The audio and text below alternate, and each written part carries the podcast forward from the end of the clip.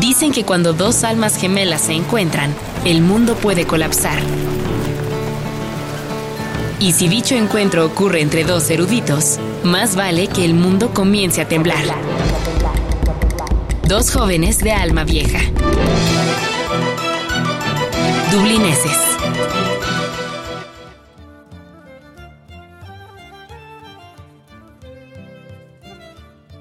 Bienvenidos a Dublineses nuevamente, ahora retransmitiendo con este nuevo formato, Ibero, en Ibero.2, que es el formato de podcast, ni más ni menos. ¿sí? Y aunque no lo crean, después de cerca de ocho años en vivo, cerca de 400 programas, me, me, incomoda y me inquieta un poco esto de estar ante, ante el micrófono de otra manera, ¿no? Con, con, otro, con otro formato. Y en fin, o sea, esperemos que Dublineses tenga, siga con su audiencia y con su nicho, con el que ha tenido durante todos estos años en la FM, eh, ahora con esta nueva eh, presentación.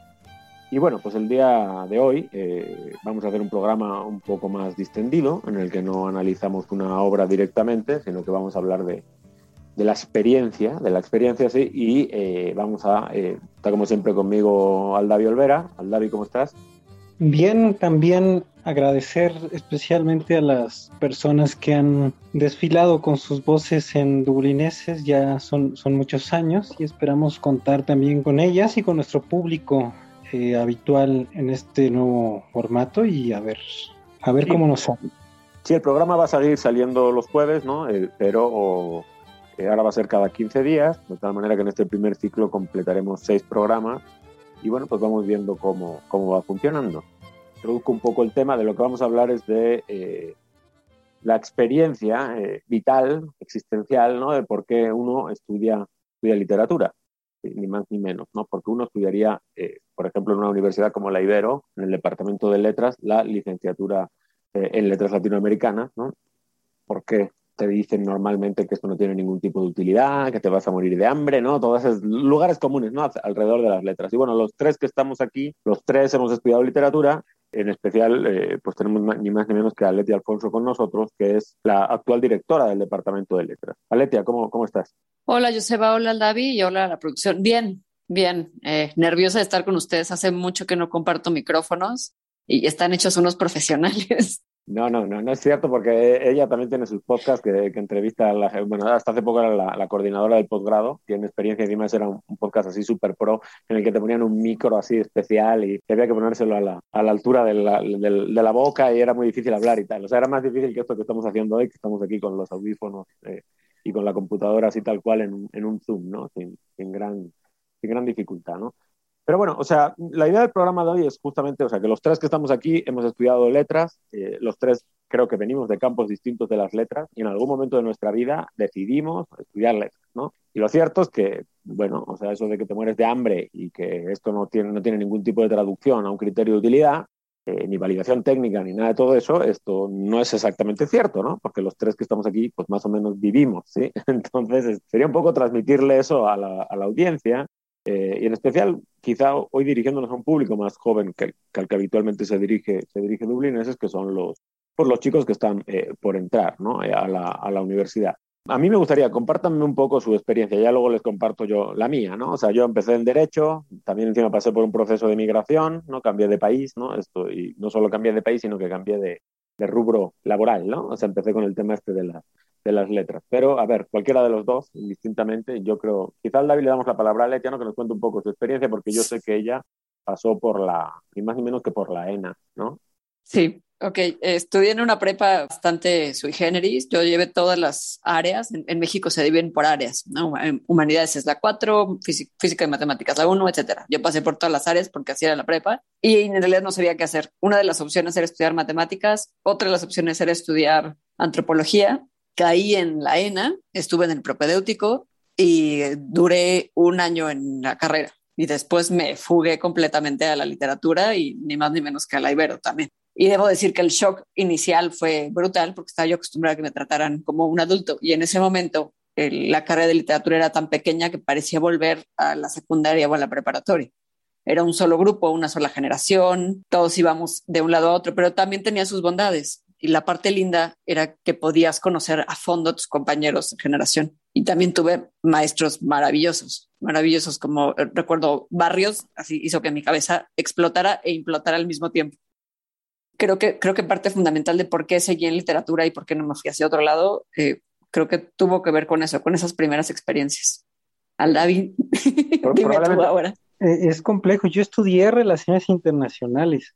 En el tiempo en el que relaciones internacionales no era una carrera para entrar a corporaciones ni multinacionales como una extensión de, comercio internacional, sino que preparaban ahí a la gente para entrar a la diplomacia y algunos otros campos, ¿no? Entonces yo eh, entré ahí porque de por sí me atraían las humanidades, historia y así, pero la carrera tuve la oportunidad de teníamos tres materias de literatura, ¿no? Literatura mexicana, literatura latinoamericana y mundial y era lo único que me hacía este, feliz, ¿no? O sea, estadísticas y eso totalmente fail, ¿no? Total.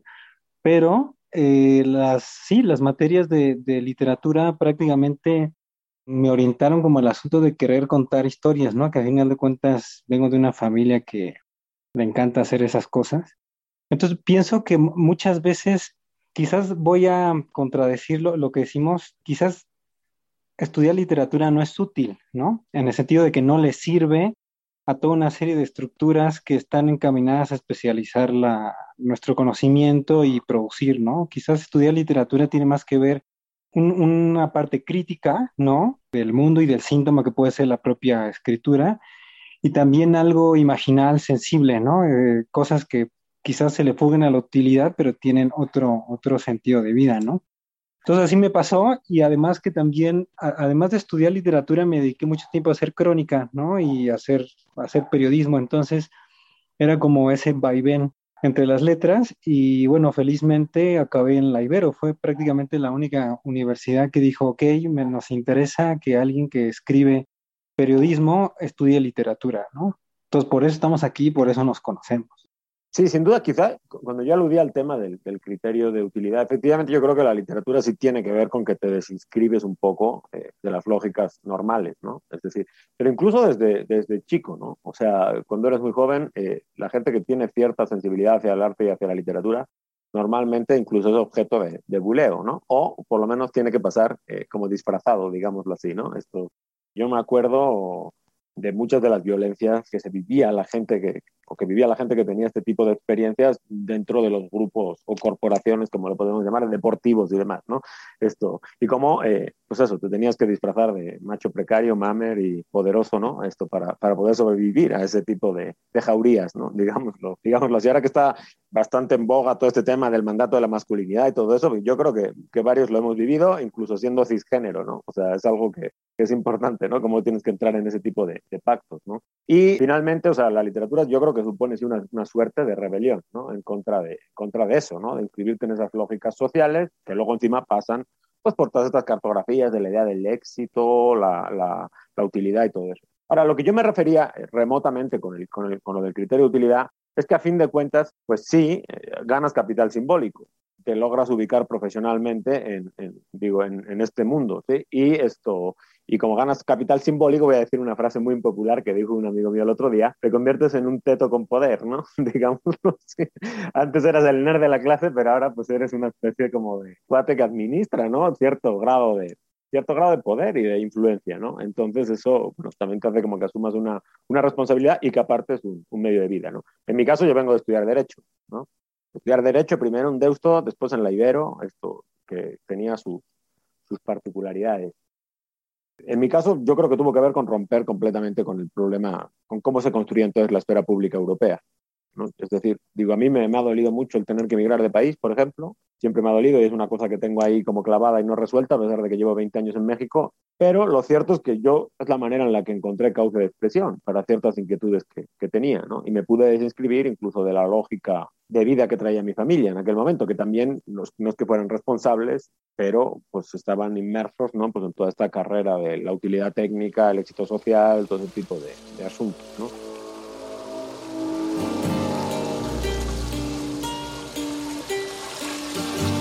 Levantando la vista hacia el oscuro, me vi como una criatura manipulada y puesta en ridículo por la vanidad y mis ojos ardieron de angustia y de rabia. Dublineses.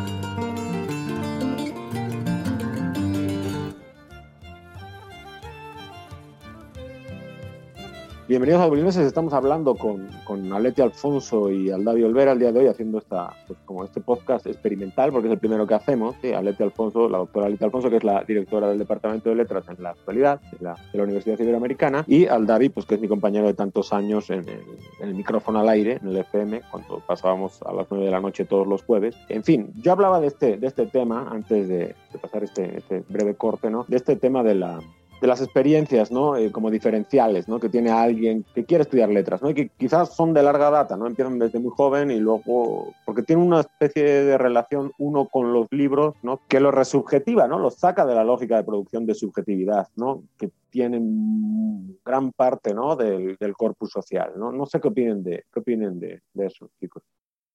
Sí, uh, creo que tienes razón. Qu quizá lo resumo yo de una manera muy pedestre, ¿no?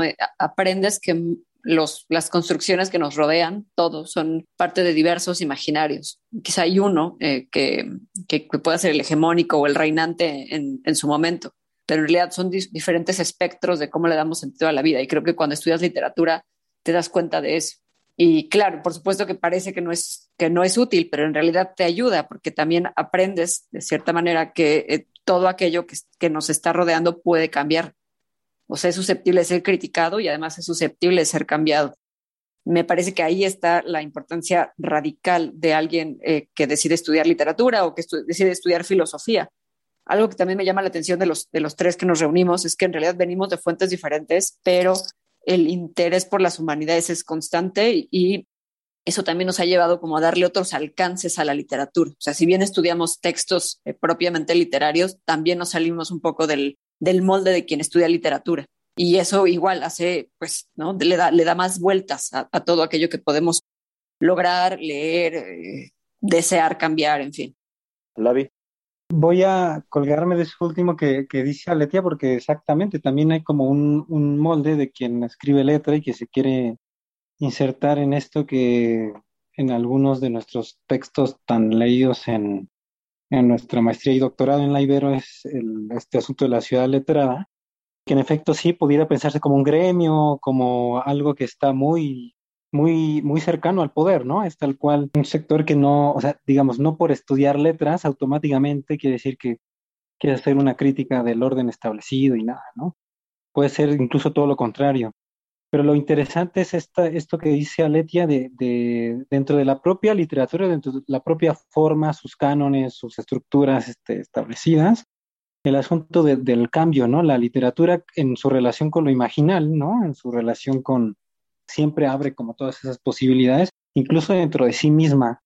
Y bueno, es algo que yo aprendí en la maestría con eh, la, la, materia que tomé sobre literatura infantil y juvenil, que más bien sería, para mí es como cómic, libro, álbum, todas estas posibilidades que dialogan con la imagen y, con, y que incluso no son eso propiamente.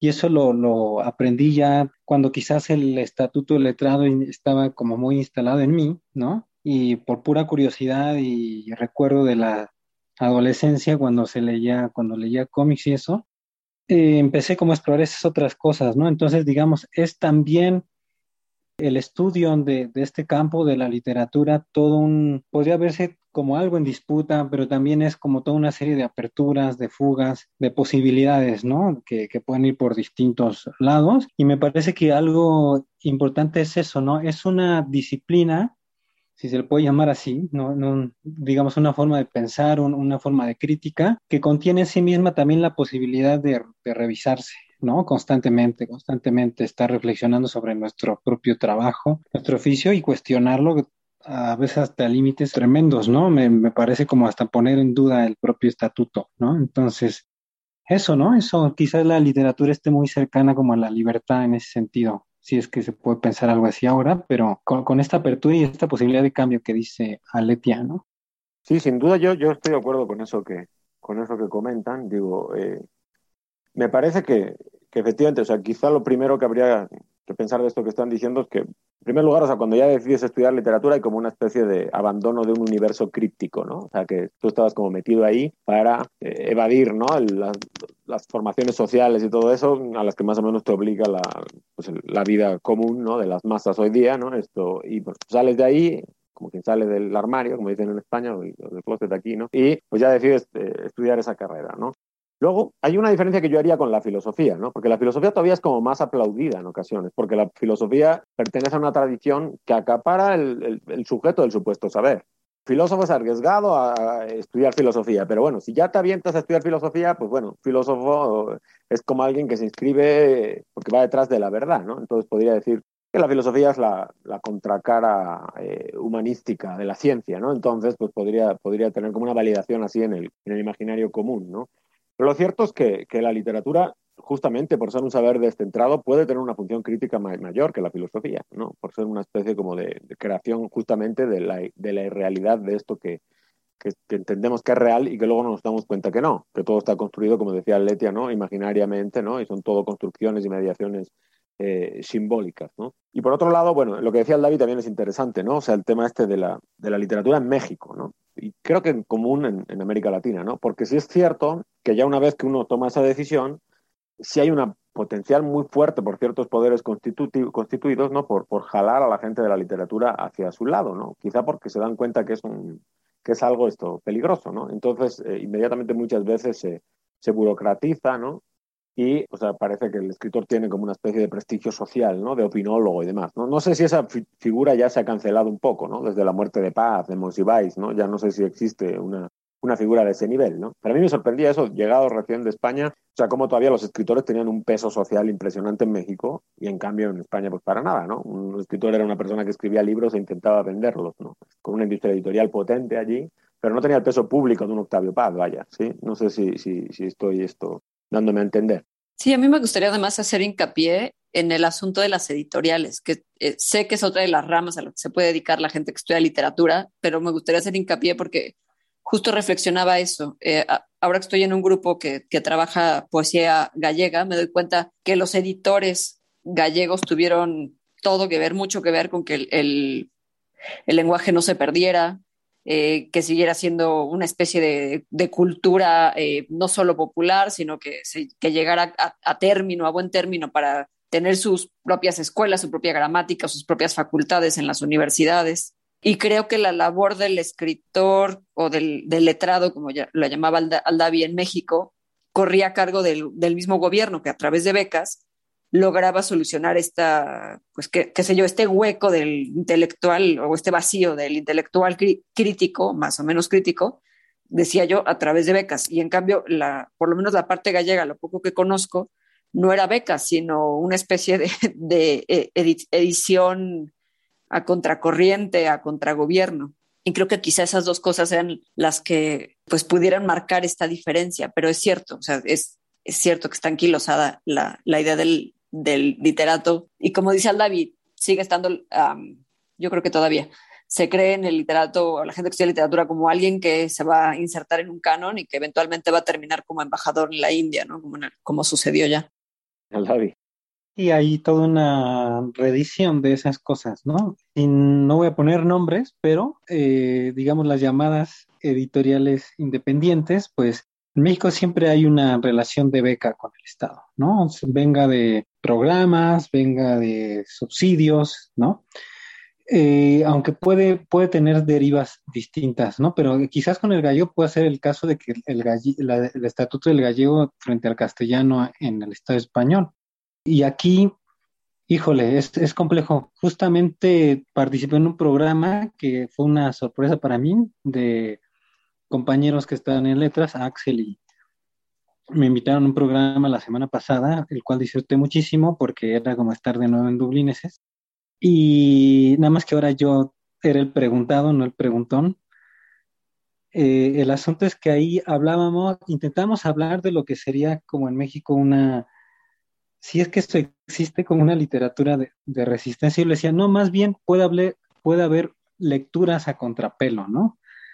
Eh, eso es lo, es lo que puede haber. Y afortunadamente, eh, sin que parezca comercial, aunque sí lo es, de nuestra universidad, en la Ibero está muy, muy, hay un campo bastante fértil para la, desde la crítica, ¿no? De la, crítica, eh, pienses en postestructuralismo, eh, Escuela de Frankfurt, pero también mucho más reciente con Agamben, teoría queer, me estoy quedando muy corto, ¿no? Con todas las, las lecturas que hay en la, en la, universidad y posibilidades críticas, ¿no? Entonces me parece que a eso me refería yo con el, con el asunto de la eh, de las posibilidades que tiene la literatura de reflexionar sobre, sobre sí misma. Y no solo eso, a veces solo se usa un texto, ¿no? De alguien, eh, tal vez entramos en esta, en esta maestría y en, estos doctorados o en estas carreras pensando en que lo vamos a estudiar mientras publicamos nuestro libro de poesía o nuestra novela guardada durante una década.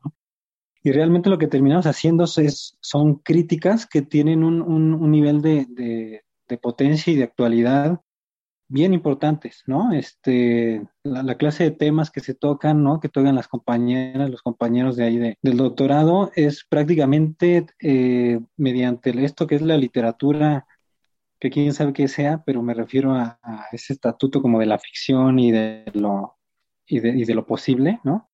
Y cómo se puede reflexionar a partir de ahí poner problemas al presente cómo latió mi corazón mientras él corría hacia mí a campo traviesa. Corría como si viniera en mi ayuda. Y me sentí un penitente arrepentido. Porque dentro de mí había sentido por él siempre un poco de desprecio. Dublineses. Estamos en Dublineses, ¿no? Er, eh, entrando en una nueva etapa, una etapa de, podcast. Esperamos que nuestro lenguaje grandilocuente y rebuscado encuentre también su tiempo y su modo en, esta etapa de, podcast. Y eso, Joseba, no sé si, si qué, otra, qué otro tema o qué otra deriva podamos pensar.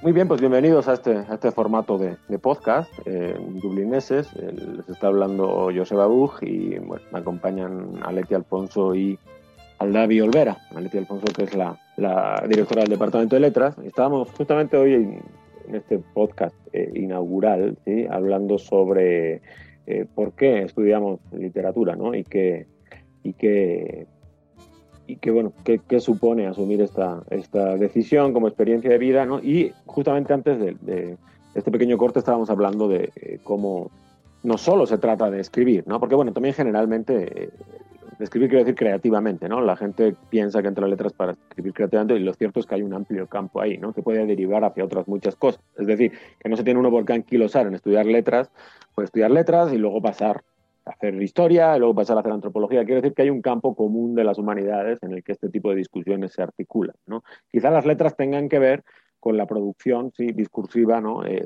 de la sensibilidad ¿no? y los prejuicios y las normas ¿no? que se tratan de, establecer ahí. Finalmente uno acaba descubriendo que no hay tal cosa, ¿no? que, todo es inestable ¿no? y que todo está en disputa. ¿no? Y hemos tratado varias cosas, ¿no? El hecho de que si está aliada al poder, si en México está particularmente aliada al poder, y también con este tema de la, diversificación hablábamos de la, industria editorial, ¿no? que parece que es uno de los, campos de, salida. ¿no?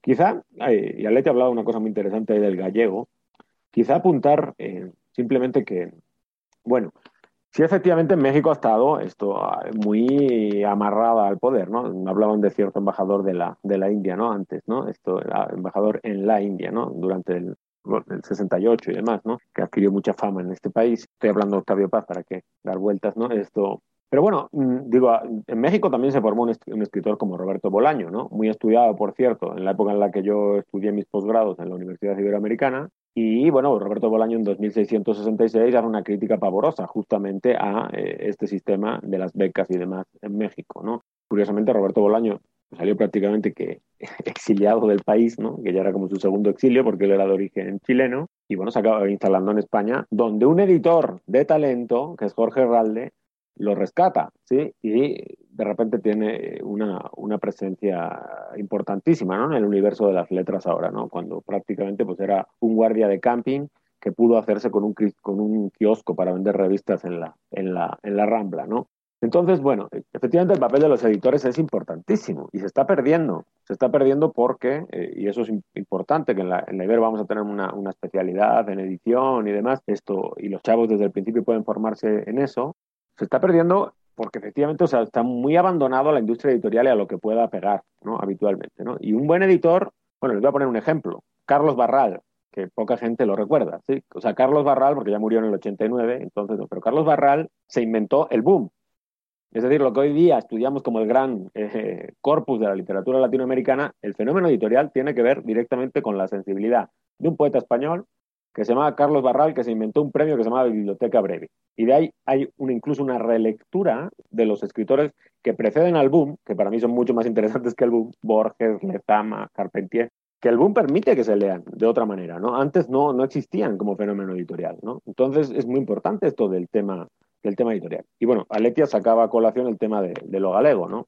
Efectivamente, bueno, lo galego está vinculado a, a, operaciones editoriales y generacionales. O sea, estaba la revista Nos, luego la revista Roncel, ¿no? Álvaro Cebreiro, Castelao, eh, vamos, a Manuel Antonio, la vanguardia como penetró en una lengua que era en principio de origen únicamente rural y la, prestigió a un nivel impresionante dentro de esto que hemos llamado la ciudad letrada, el capital simbólico. Es decir, entonces creo que lo, que lo editorial es algo que, se aprende también en la, en la licenciatura en letras eh, y que puede ser un, universo a explorar, ¿no? Con encima, si uno sabe conducirlo bien, como hizo Carlos Barral, con bastante éxito económico, ¿no? Digo, en el mundo del criterio de la utilidad, ¿no?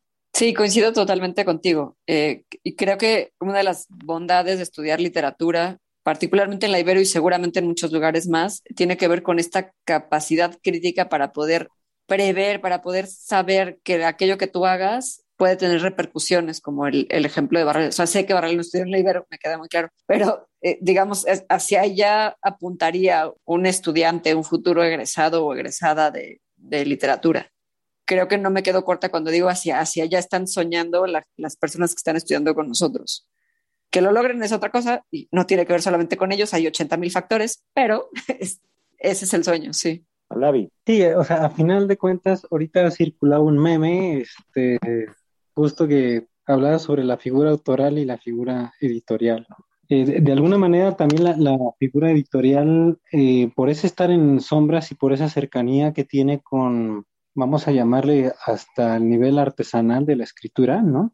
y también como se supone que no es tu texto, con todo este asunto de las propiedades sobre, la, sobre el escribir y los PDFs y eso que es un tema espinosón, interesante, por cierto. Tiene que ver con lo digital también y sus escrituras. Eh, me parece que este nivel más como artesanal de quienes hemos tenido también la fortuna de hacer eh, escritura en, con pie en tierra, ¿no? Este, editar también una crónica o editar el texto de alguien que está cubriendo, como se dice normalmente, o incluso también revisar novelas o, trabajos de alguien más, tiene también sus, sus peculiaridades, ¿no? Para eso digamos, hay una serie de conocimientos, de técnicas, pero también de intuiciones, ¿verdad? Que hay en, en, el, en, el, tema editorial y que me parece que combinan el conocimiento que pueda dar un estudio, pero también otro nivel que es el del oficio, ¿no? El del trabajo día a día con la letra tal cual, pero la letra en la página. Entonces, eso también está, ¿no? Eso también está y me parece que si esa deriva que a mí me encanta es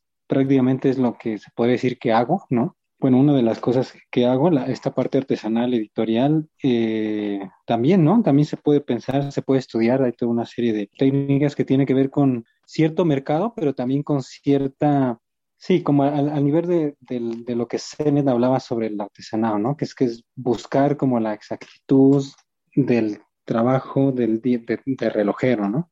Yo creo que el ojo el ojo del, buen profesional formado académicamente, no tiene por qué, ¿no? Estábamos hablando justo del caso de Carlos Barral. Bueno, Carlos Barral era abogado e, e, y heredó una, heredó una industria editorial. Ahora, cuidado porque ellos se, se, autoformaron, es decir, era una generación que desde los años, o sea, desde que tenían 20 años estaban en discusiones eh, continuamente, en tertulias, ¿no? Eh, con Jaime Gil de Viezma, con Vicente Aleixandre, que era el gran maestro de todos ellos, esto, con toda la generación que se ha llamado después del 50 en, en España, es decir, que había una formación afuera del aula, pero una formación de primer nivel, ¿no? Teniendo en cuenta también además que a su favor estaba que eran miembros casi todos de la alta burguesía española y por ende pues con unas posibilidades de, educación y eso eh, impresionantes, ¿no? Entonces eso también ayudó.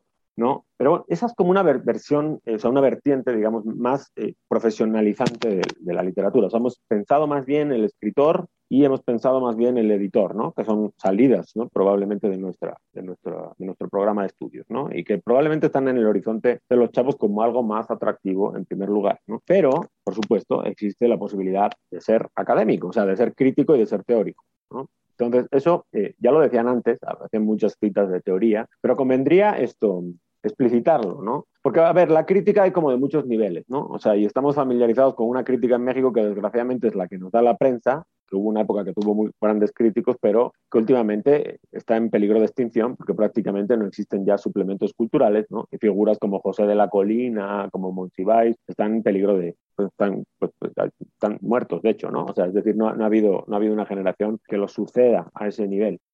Ahora, la crítica académica se diferencia de ese tipo de crítica periodística, ¿no?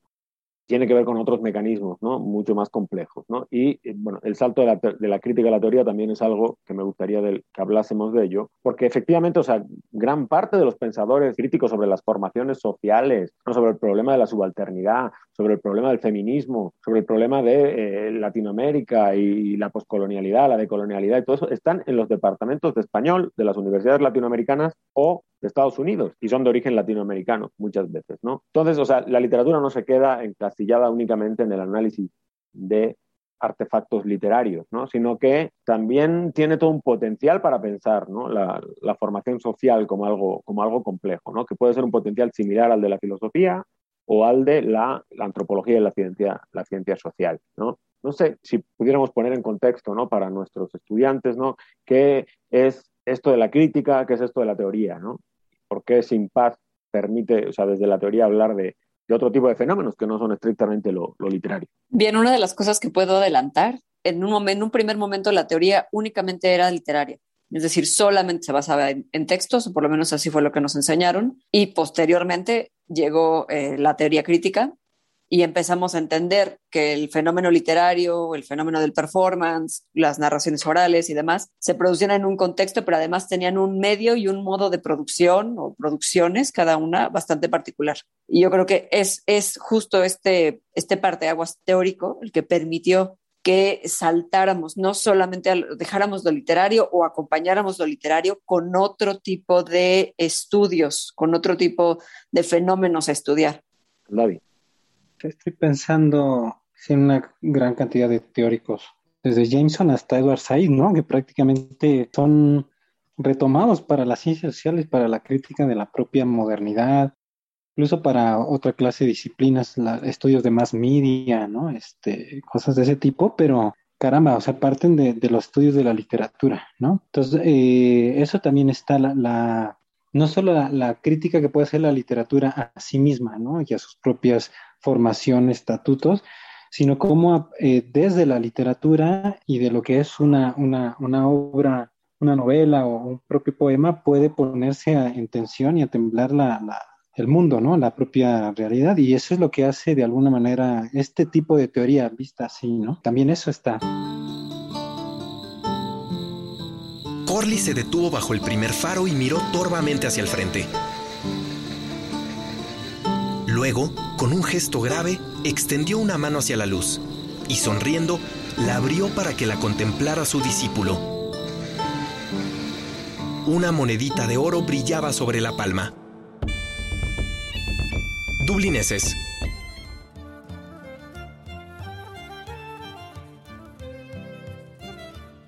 Bienvenidos, esto, eh, estos dublineses, eh, habla José Babug y estamos, eh, como siempre decíamos cuando estábamos al aire, en la franja crepuscular del programa, es decir, nos quedan 12 minutos de, charla. y justamente antes del corte, hablando con la doctora Leti Alfonso, que es la actual directora del Departamento de Letras de la Universidad Iberoamericana, y bueno, tenemos el placer de tenerla aquí porque pues, está recién estrenada como, como directora eh, eh, y, estamos charlando, como siempre, con, con Aldavio Olvera. Yo, antes del, corte justamente introducía este debate sobre el tema de la crítica, la teoría, ¿no? Y todo ese tipo de cuestiones. Porque creo que en México, o sea, efectivamente, a ver, haciéndose una distinción y una, una, recapitulación de lo que decían, la crítica tendría que ver con la aplicación a los mecanismos singulares de un texto, ¿no? Y es algo que en teoría, valga la redundancia, precede la teoría. O sea, la pregunta por la teoría es muy posterior, ¿no? ¿Qué es la teoría? ¿Qué es el fenómeno de la literatura, ¿no? Estudiado así en global, ¿no? Y efectivamente, la pregunta por qué es la literatura al principio se ceñía a la literatura, ¿no? Pero eh, recupero una de las reflexiones que hacía Leti al principio del programa. Eh, efectivamente, o sea, cuando uno empieza a estudiar eh, las formas de representación de lo literario, se da cuenta que las herramientas que sirven para estudiar lo literario resulta que sirven para estudiar prácticamente la totalidad de la cultura. Y entonces se vuelve un fenómeno epifenoménico. ¿sí? O sea, es decir, que se sale del fenómeno de la literatura para abarcar una cosa mucho más amplia.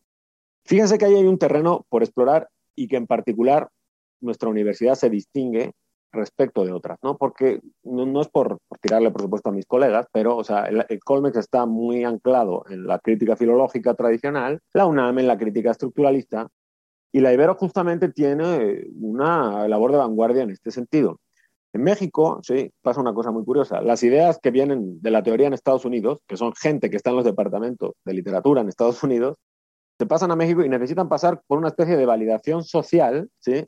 Que los reinscribe, por ejemplo, en la que es la ciencia madre de la modernidad mexicana, eh, sobre todo a partir de la Revolución, que es la antropología. ¿no? Entonces es curioso que, por ejemplo, Néstor García Canclini goza de un capital simbólico, de un prestigio social brutal, cuando él agarra categorías que vienen de la poscolonialidad en los departamentos de español de, Estados Unidos, que son de Baba, de Spivak, de, en realidad, y son gente que estaba pensando en la literatura, Saif, como citaba antes esto, Aldavio Olvera, ¿no? Y aquí en México necesitamos que lo validen socialmente, o sea, que tenga estatuto de ciencia social, ¿no? Eso es un territorio que está absolutamente por explorar, ¿sí? Porque sí es cierto que en la división disciplinar ¿no? del trabajo, la literatura sigue en México estando muy encorsetada en el fenómeno literario, ¿no? Y en cambio en la Ibero me parece que ya ha habido experiencias interdisciplinares que han residuado esto, justamente porque tenemos una estructura departamental y no de facultades, ¿no? Sí, eso es una cosa esto eh, importante, ¿no? Entonces, no sé esto, ¿qué pueden decir al respecto, ¿no? ¿Por qué esto podría ser un campo para, para reinscribirse, ¿no? Eh, como, como universidad, cómo las nuevas generaciones podrían estar pensando este tipo de cosas, ¿no? Por ejemplo, con el doctorado en estudios críticos de género, que está muy vinculado a nuestro departamento, ¿no? Y con, y con y con eh, este tipo de, seminarios de investigación interdisciplinares que había durante años en la Ibero, ¿no? que existieron y que volverán a existir. Hay quizá una de las posibles respuestas, pero solo es posible, eh, tenga que ver con el espíritu jesuita mismo en la universidad, esa, esa posibilidad de ser crítico con el entorno y, junto con ese espíritu, a esa animosidad crítica también llega algo de, eh, de, de proposición, ¿no? O sea, bien, vamos a criticar, pero vamos a construir al mismo tiempo. Y, eso justo es el que, lo que permite un campo interdisciplinar, en una de estas hasta intercultural. Y como bien dices, es algo que está, yo creo que ya se empezó a explorar con género, por supuesto, con la cátedra de estudios críticos que en algún momento eh, Joseba, me parece que Alavi también estuvieron, estuvieron presentes en esa cátedra. Pero bueno, o sea, eso es territorio, vamos, ¿no? Casi, casi virgen. ¿eh? Ustedes ya fueron los adelantados, pero falta muchísimo por, por hacer y por escribir. O sea, género es solo uno, estudios críticos es otro, pero como mencionabas, hay cuestiones de, de colonialidad que también eh, deberíamos comenzar a, a, explorar, a escribir. A lo mejor ya se está haciendo, pero cada quien en sus cápsulas. Y, el, quizás sería momento de hacer sinergia eh, pues en los próximos años. Yo, yo me quedaría ahí. ¿no? Creo, creo, que el espíritu jesuita nos ayuda. Al David quizá pueda, pueda ayudarnos a entender, a entender qué más nos está eh, ayudando. Sí, quizá, quizá eso que estás diciendo a Lete y, le pasan todos la palabra al David es bien interesante. O sea, el tema de lo de los jesuitas, o sea, no es que yo ni remotamente sea una persona clerical, ni, no, pero creo que el jesuitismo tiene una inscripción particular en la modernidad, ¿no? Tanto en cuanto el horizonte del jesuitismo nace en el siglo XVI y tiene el, el dispositivo humanista detrás, ¿no? Entonces, en una sociedad completamente en la que el criterio de lo útil pasa por la validación técnica, esto, todo está eh, atomizado, cada quien tiene que ser especialista en su cosa. Una visión como más holística ¿no? del ser humano que pertenece justamente a esa época y que se ha se ha, mantenido como una especie de residuo en casi todas las instituciones jesuitas, hace que el modelo de modernidad actual pueda ser criticado desde ese modelo que podríamos decir incluso despasado, no lo sé, o sea, digo esto, porque pertenece pues, a un modelo de modernidad anterior. Pero es curioso que, que, tiene una fuerza crítica particular, ¿no? Y en cierto sentido sería un origen de eso que ahora llamamos transdisciplina, porque la transdisciplina es muy mal vista en México, pero tendrá su momento. Llegará su momento porque efectivamente en el mundo globalizado ya es una realidad. Sí, aunque bueno, siempre es, eh, vamos a llamarle chincual de, de, la crítica, porque bueno, también el dispositivo humanista, ¿no? Que sabemos lo que es y lo que causó en nuestro continente, ¿no? De alguna manera el humanismo es el motor de la colonización y no por ser de colonial, sino porque tal cual, ese es, digamos, la justificación, ¿no? Que ayudó como a metropolizar y a letrar el continente.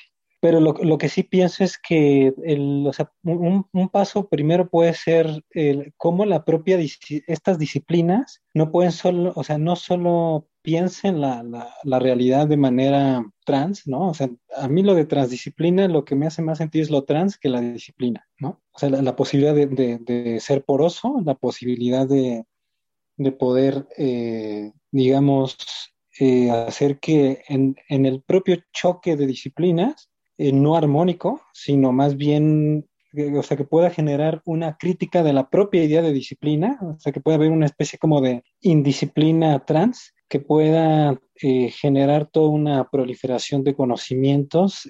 Y sí, y, que, y yo pienso que en la Ibero hay modo, ¿no? Porque hay, hay en particular, por ejemplo, también en el, en departamento de, antropología, que se hacen, bueno, Palermo, una larga historia de muchísima calidad que existe en nuestra universidad en ello. Eh, creo que pueden haber ahí toda una serie de, trabajos que tienen que ver con la oralidad, tiene que ver con todas unas formas de concebir muy diversas este, esto que llamamos vida, y en el cual la, las disciplinas en su propia interacción con sí mismas y con el mundo pueden ponerse en problemas a sí mismas y a partir de ahí generar, pues, estar en el espíritu crítico, ¿no? Que, que tiene la, nuestra universidad. Por supuesto, tú sabes que yo, que yo conozco pues, el tema del humanismo, ¿no? De hecho, soy un gran crítico de la hispanidad, porque me parece que eso está vinculado, ¿no? Pero lo que me refería yo es a que tiene como una especie de carácter espectral, ¿no? Digámoslo así. Es decir, frente a una modernidad mucho más eh, beberiana, en el que se supone que está todo sometido a criterios racionales, ya sabemos que no, sí, pero bueno, criterios racionales, técnicos, ¿no? de validación empírica, normativa. O sea, el, el, como que el horizonte del humanismo viene un poco a, a trastocar, ¿no? no significa que tengamos que volver a firmarnos en el, en el horizonte humanista del siglo XVI, obviamente, porque pues, sabemos que eso no, no, no era tampoco un modelo de modernidad loable. ¿no? Ahora, el asunto es que, o sea, yo siento que el tema de la transdisciplina tiene que ver, la interdisciplina es juntar varias disciplinas, ¿no? Producir un saber, eh, pero la transdisciplina, o sea, atraviesa todas para generar nuevas formas de, conocimiento. Eso es lo que resulta, yo creo, interesante, ¿no? Eso es lo transdisciplinario. Y es lo que yo creo que tiempo A se viene haciendo en, Estados Unidos, ¿no? Y desgraciadamente, no sé por qué en México, yo creo que por el peso del positivismo, una herencia porfiriana, sí, todavía hay como mucha compartimentación eh, científica de los saberes, ¿no? En la gran mayoría de las universidades. Decía que a favor en la nuestra está que eso no existe porque tenemos el modelo departamental. ¿Sí? O sea, es decir, eh, hay una hay, la posibilidad de producir conocimiento atravesando cada uno de estos departamentos y unos dan servicio a otros, ¿no? Y se, no son eh, universos estancos ¿no? y autosignificantes, digámoslo así, sino que hay una conexión. ¿sí? Entonces, esto, eh, en ese sentido, es que yo hablaba de que el modelo humanista es eh, interesante, un modelo humanista actualizado, que por supuesto se critica a sí mismo, ¿no? Ese sería la, el punto de, partida. Y bueno, nada más decir de Ángel Palermo, hablas de antropología, claro, por supuesto antropología es grande, ¿no? En la Ibero, porque todas las universidades públicas copiaron a la Ibero. O sea, es decir, porque Palermo eh, se inventó la antropología social en México. Y, y Palermo empezó en la literatura en una revista que se llamaba Presencia, en los años 40 en México, sí, 40, 50 en México, sí, esto con otros escritores como Ramón Chirao, como, como Carlos Blanco Aguinaga, ¿no? Es, era historiador en aquel entonces, todavía no antropólogo, pero, esto, pero tenía una sensibilidad especial para lo literario. De hecho, es una pluma maravillosa, Ángel Palermo. ¿no? Ahora acaba de salir un libro sobre él en la Ibero, estoy deseando adquirir. Bueno, con esta, con esta breve eh, intervención cerramos el programa.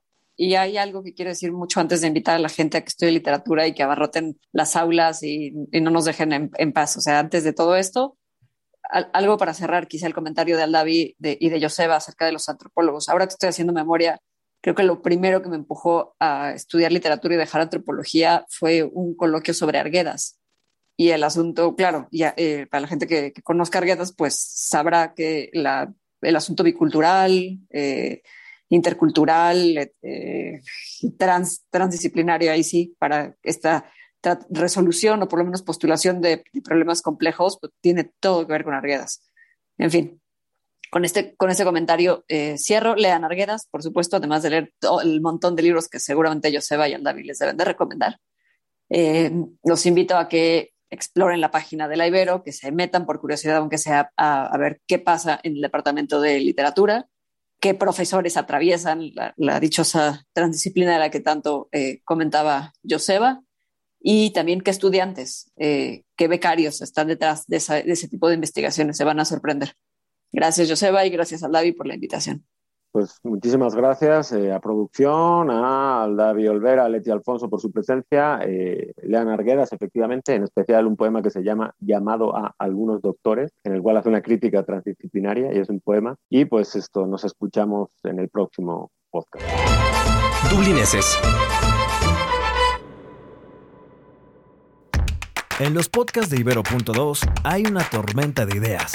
Amamos, imaginamos, debatimos e intenseamos con todo. Tiene onda, frecuencia disruptiva y de amor y otras ficciones, segunda, temporada. Personas complejas, objetos simples. Producto rock. Escucha nuestras producciones en plataformas de audio y en nuestro sitio ibero2.cloud. Ibero.2. Música para pensar.